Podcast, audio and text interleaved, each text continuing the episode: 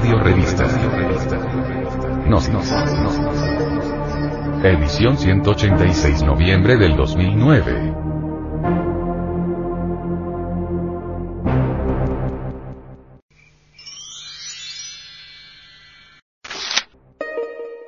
Antropología. Estamos en el apogeo ateísta. En Gnosis se conoce que las danzas sagradas eran verdaderos libros informativos que transmitían deliberadamente ciertos conocimientos cósmicos trascendentales. Las danzas sagradas de los tiempos de Egipto, Babilonia, Grecia, etc., transmitieron verdades antropogenéticas, psicobiológicas, matemáticas, etcétera, etcétera, etcétera. Pero cuando en Babilonia comenzaron a aparecer los primeros síntomas de ateísmo, escepticismo y materialismo, la degeneración de los cinco sentidos se aceleró en forma espantosa. Está perfectamente demostrado que somos lo que pensamos y que si pensamos como materialistas, nos degeneramos y nos fosilizamos. Marx cometió un crimen imperdonable, le quitó a la humanidad los valores espirituales. ¿Y qué diremos de todos aquellos danzantes que también sabían atraer el beneficio del dios de la lluvia? Estos sistemas, estos métodos son extraños para la edad de hierro, para esta negra edad en que nos encontramos y a las gentes se volvieron terriblemente groseras y materialistas. Ahora se burlan de todas estas maravillas de la naturaleza y del cosmos. Ya no se ven en las plazas públicas las danzas de los niños, danzas como las que ahora hemos visto ya no danzan en Turquía, por ejemplo, los derviches en las plazas públicas. Ni siquiera el uso del fe les es permitido. Todas las bellezas de una humanidad, inocente y pura se han perdido. Las viejas pirámides de Egipto han quedado abandonadas y los supercivilizados de Inglaterra y Francia se burlan de los antiguos monolitos. Me viene a la memoria en estos momentos aquella frase que el sacerdote de Sais dijera a Solón, Solón, Solón, ay, hijo mío, Día llegará en que los hombres se reirán de nuestros sagrados jeroglíficos y dirán que nosotros los antiguos adorábamos ídolos. En realidad de verdad con el Kali Yuga se perdió completamente la inocencia y de la belleza del espíritu. Ya no se recuerda sino las pirámides que como cadáveres han quedado entre las arenas sombrías del desierto. Ya no resplandecen las danzas de Leusis, las sacerdotisas de aquellos tiempos han desaparecido entre las tinieblas del tiempo y ni siquiera llegan a los profanos oídos los sonidos de sus flautas maravillosas, el encanto de las de los druidas, tan solo ha quedado como una figura que se desliza entre los cipreses del tiempo. Ya no se ven aquellas sacerdotisas druidesas ceñidas con sus coronas de laurel en la vieja Europa. Las danzas de los vikings entre la tierra de los autóctonos o en la, en la península de Escandinavia han desaparecido y solo recuerdos muy lejanos contiene el folclore y la leyenda mística. Y por el sur de América ya no se escuchan las flautas de los templos incaicos, se han cerrado los corredores que comunicaban al Perú con Bolivia. Los templos están desiertos. Las pirámides se han cubierto de hierba. No se ven por aquí o por allá los sacerdotes del fuego, los incas, esos reyes majestuosos. Brillan ahora por su ausencia. Ha olvidado la humanidad la sabiduría antigua. Ha olvidado la humanidad la religión sabiduría de las antiguas edades. Con gran dolor vemos nosotros ruinas y solo ruinas. Danza Méxica. Nos encontramos en cierto lugar de los Estados Unidos de México, y estamos ante la presencia del venerable maestro. Samael Aumeor, a quien lo interrogamos sobre la danza del dios de la lluvia, que ha sido representada por un grupo de niños bellamente ataviados para esta ocasión. Esto fue lo que expresó como respuesta, el maestro. Ya han contemplado ustedes a estos niños, han gozado ustedes con su representación.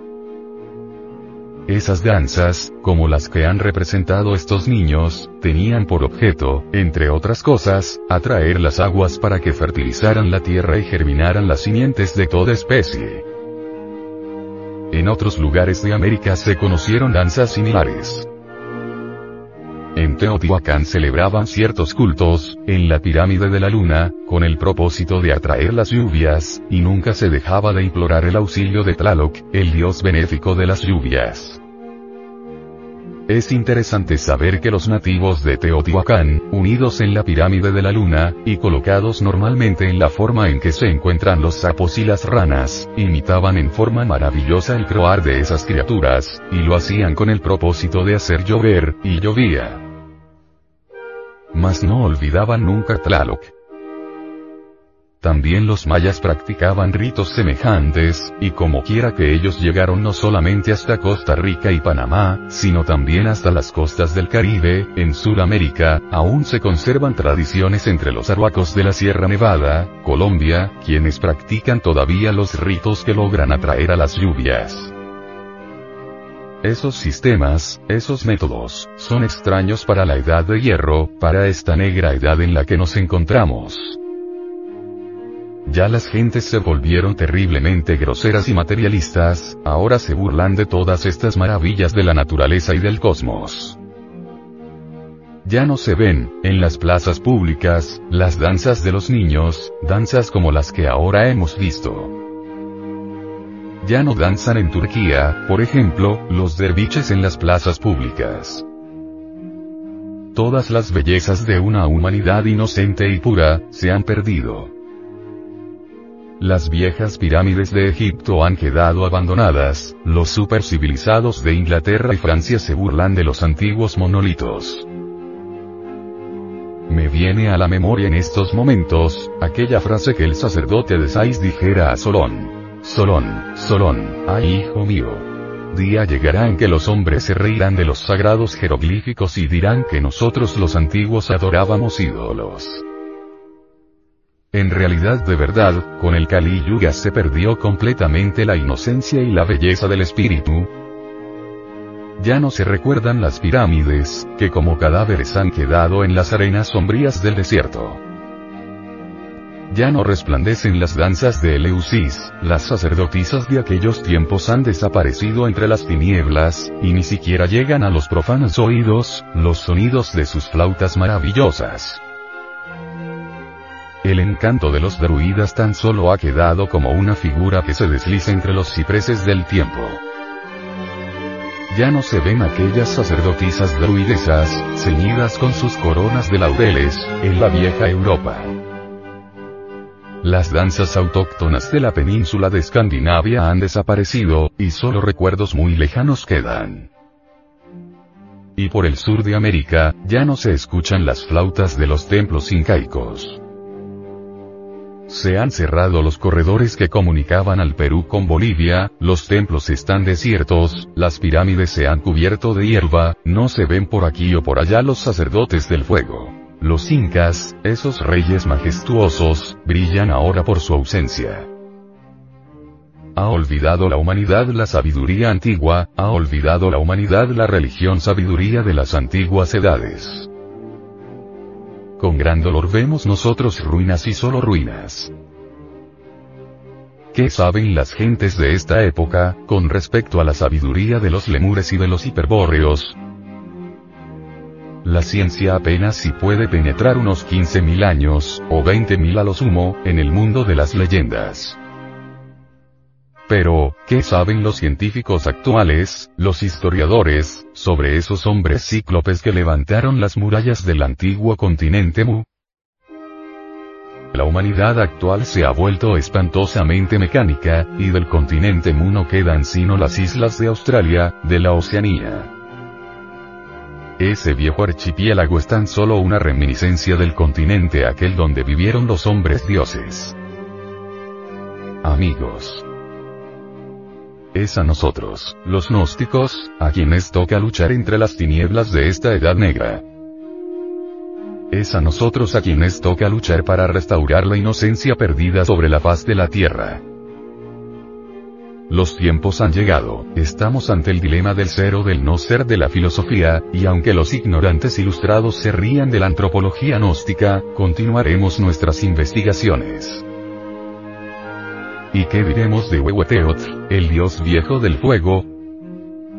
Un ídolo para los ignorantes ilustrados, un sarcasmo, una idolatría, un fetiche y nada más. Mas los gnósticos no pensamos así. Huehueteotl es el fuego universal que arde en esta creación. Recordemos que el Cordero de Dios que borra los pecados del mundo, es fuego.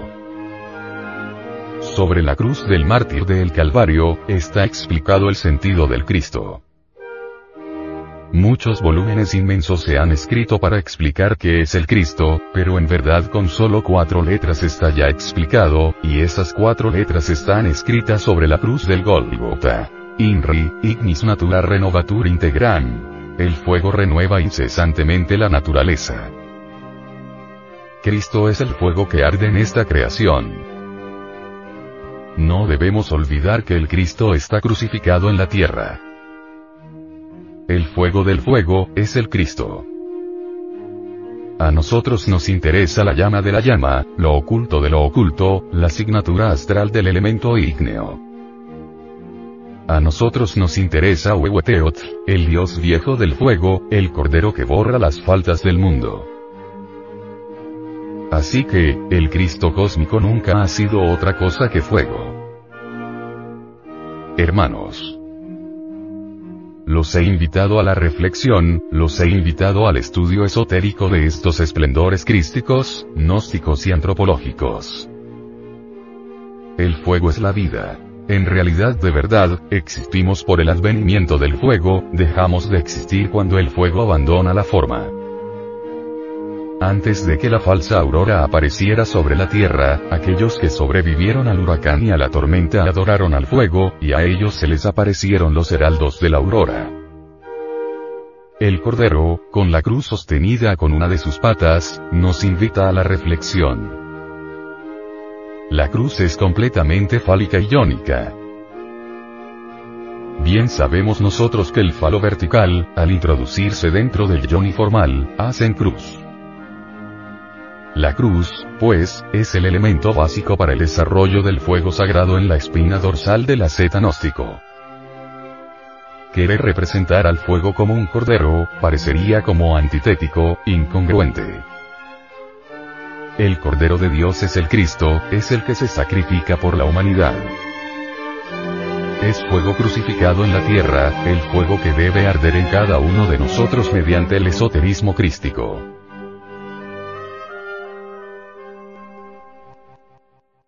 Fulcanelli.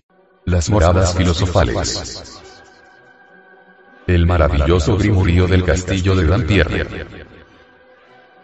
Décima primera parte. La octava y última serie no comprende más que un solo artesón consagrado a la ciencia de Hermes. Representa unas rocas abruptas cuya silueta salvaje se levanta en medio de las olas.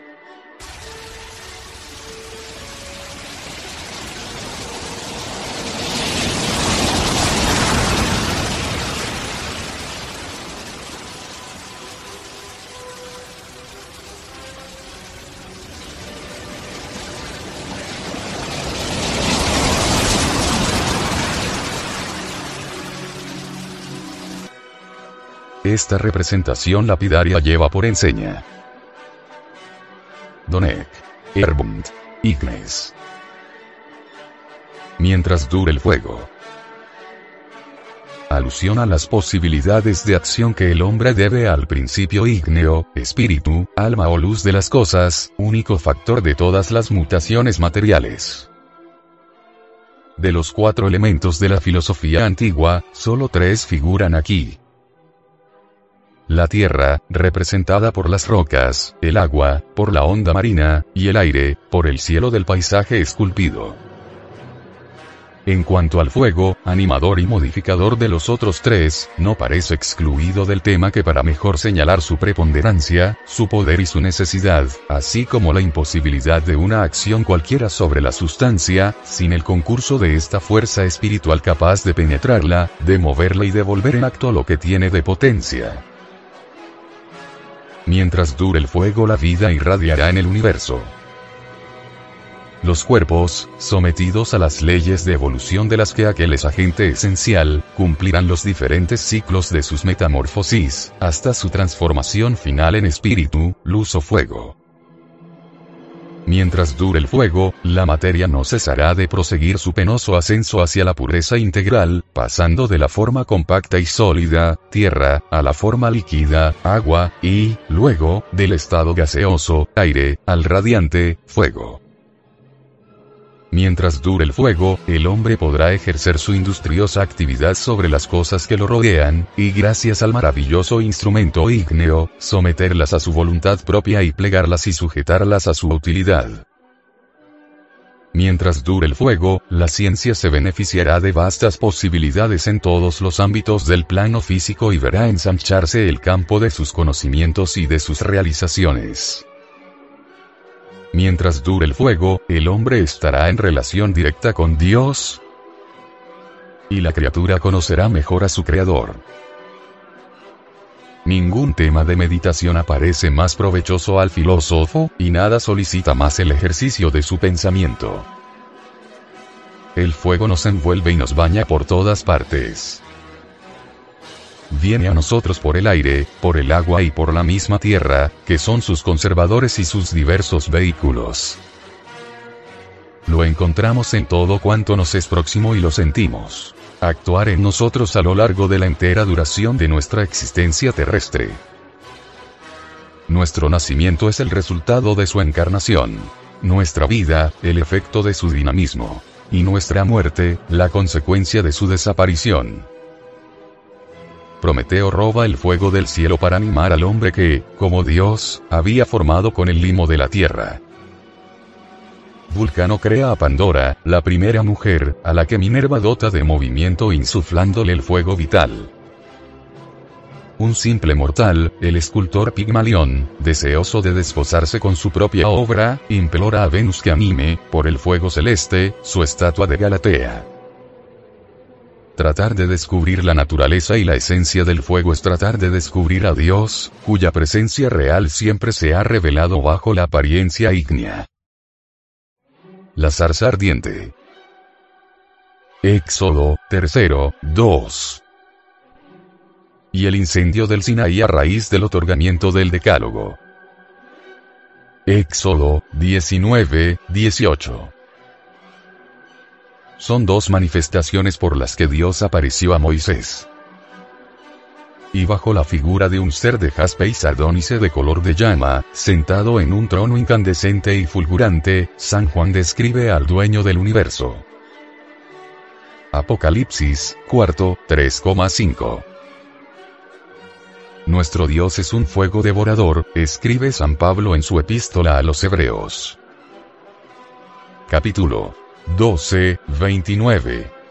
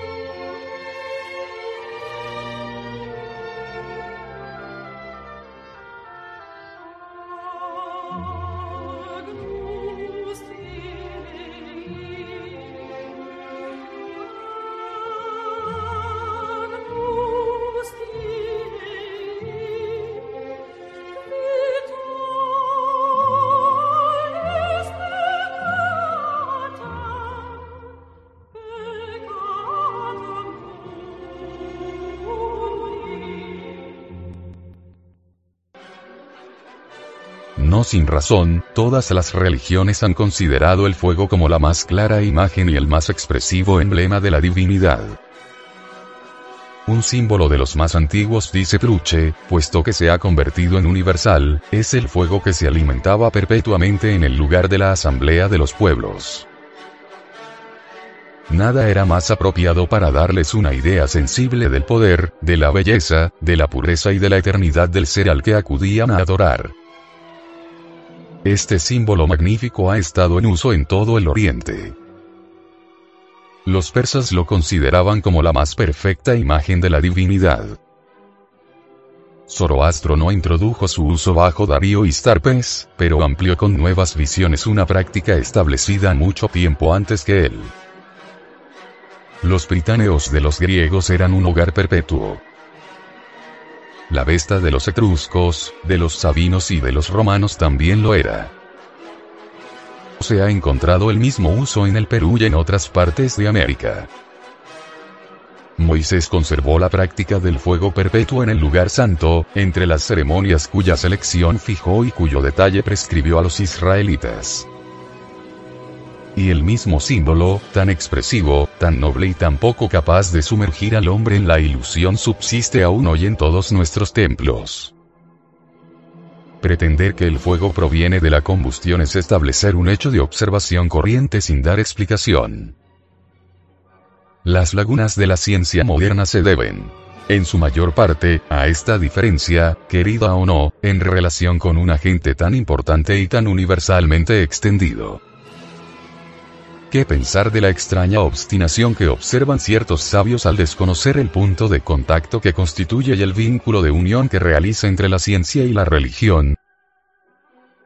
Si el calor nace del movimiento, como se pretende, ¿quién, pues nos preguntaremos, genera y mantiene el movimiento, productor de fuego, sino el fuego mismo?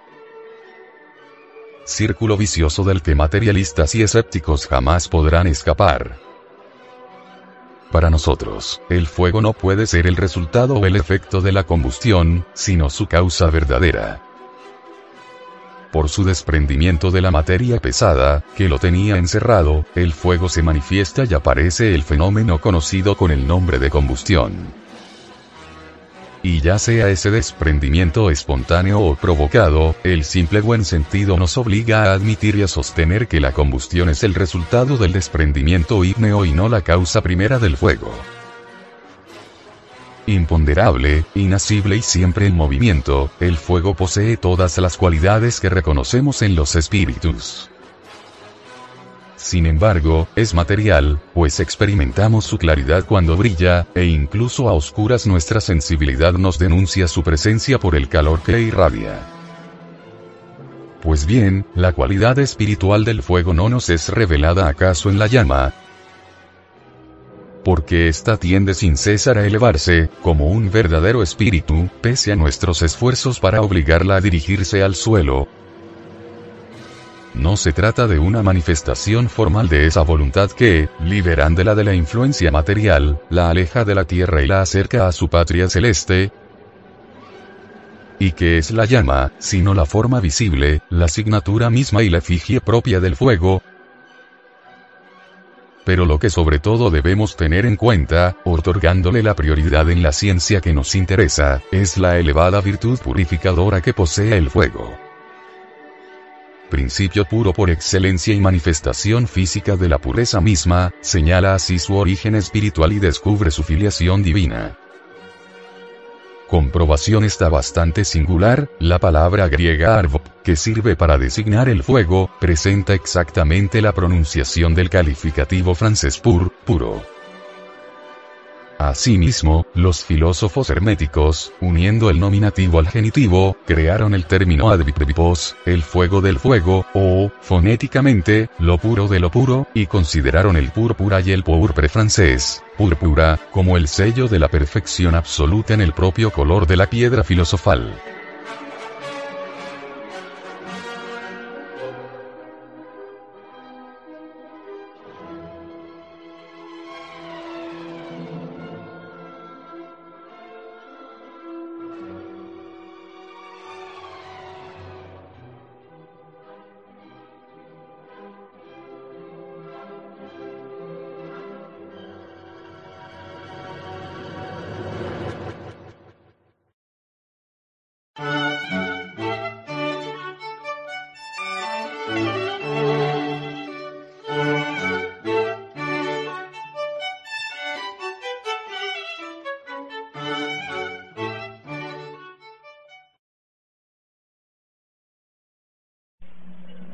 Qué diremos de Huehueteotl, el dios viejo del fuego? Un ídolo para los ignorantes ilustrados, una carcajada, un sarcasmo, una idolatría, un fetiche y nada más. Mas los gnósticos no pensamos así. Huehueteotl es el fuego universal que arde en esta creación.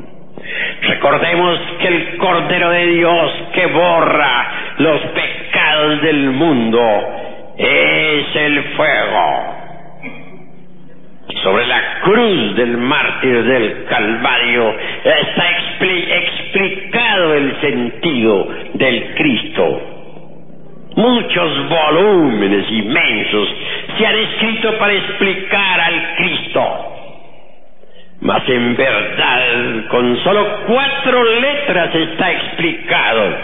Y esas cuatro letras están escritas sobre la cruz del Gólgota. Inri, ignis natura renovatur integra. El fuego renueva incesantemente la naturaleza. Cristo es el fuego que arde en esta creación. No debemos olvidar que el Cristo está crucificado en la tierra. El fuego del fuego es el Cristo. A nosotros nos interesa la llama de la llama, lo oculto de lo oculto, la asignatura astral del elemento ígneo.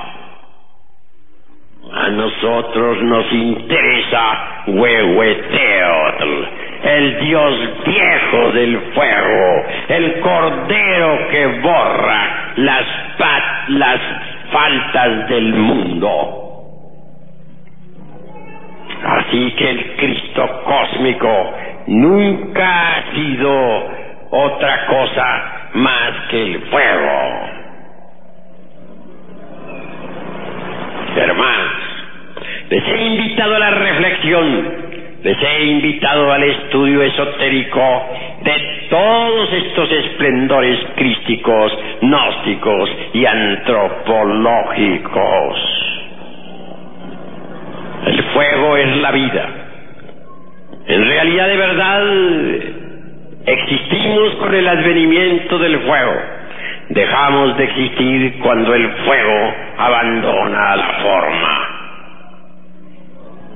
Antes de que la falsa aurora apareciera sobre la tierra, aquellos que sobrevivieron al huracán y a la tormenta alabaron al fuego y a ellos se les aparecieron los heraldos de la aurora.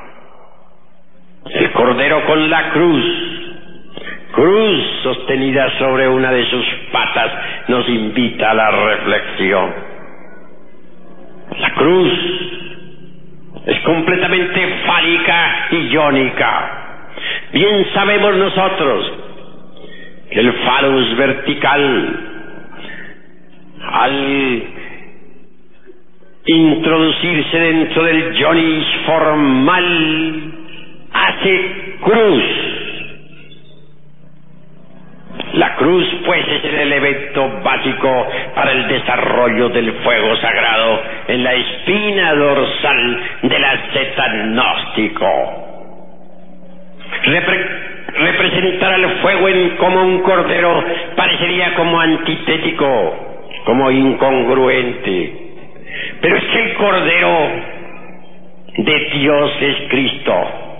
Es el cordero que se sacrifica por la humanidad. Es el fuego crucificado en la tierra.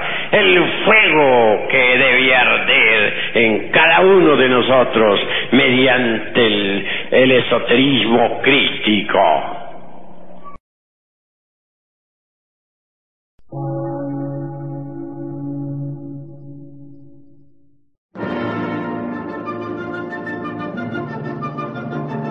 Emisora, gnóstica, transmundial.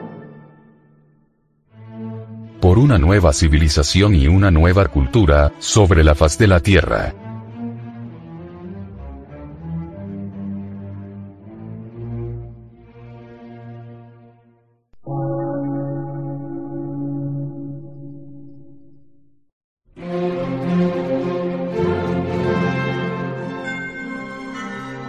De radiodifusión.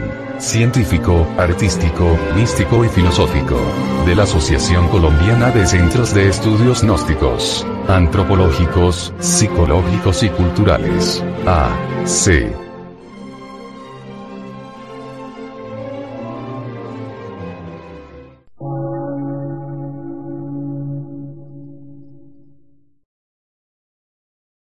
Lectura en movimiento. Difusión sin fronteras.